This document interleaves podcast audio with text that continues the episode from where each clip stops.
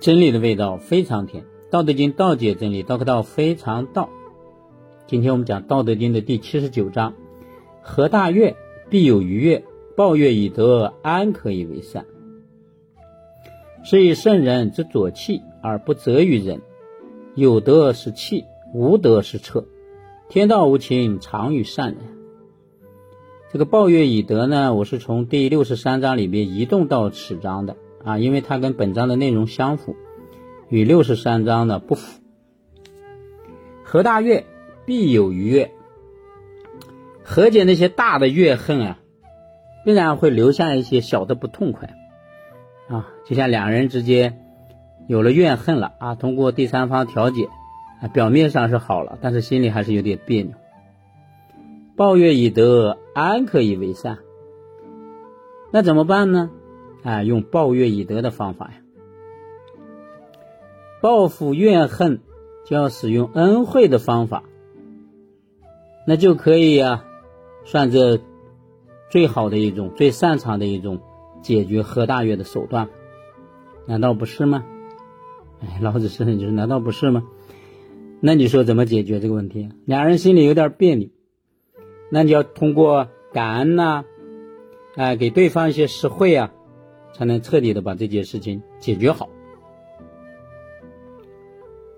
是以圣人之左气而不责于人，就是因为这个原因啊。那些得道的圣人呢，特别重视证据和契约制度的管理。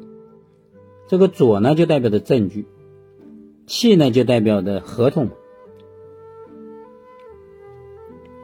但是呢，他又不责备啊那些被怨恨产生心怀不满的人。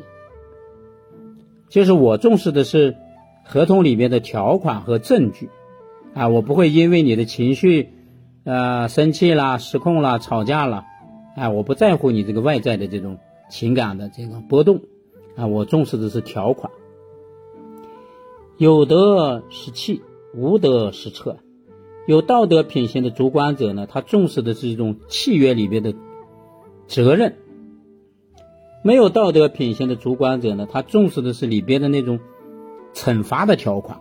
哎，怎么才能从你身上发点款呢？啊，赔偿啊？哎，这种榨取的不友善的行为。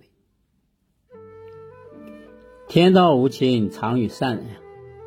就是自然界它是有运动规律的。啊，它不会亲密亲近于谁，它也不会疏远于谁，哎，但是他呢又常常帮助那些善于发现并应用规律的人。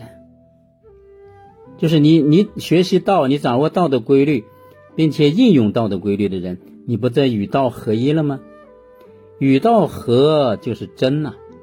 那你想人与人合作在一起签订合同的时候，难道不是真心真意想合作的吗？啊，但你在后期，至于结果是什么样，那是后话。但是呢，你跟道合一了，就体现出这种真了嘛。啊，就像你跟道也是一种约定嘛。啊，这个合了道以后啊，你不就受益于道吗？这个地方的善呢，不是善善良的人啊，他是擅长善于的意思。哎，你按照这个去做呢？你不就受益于道？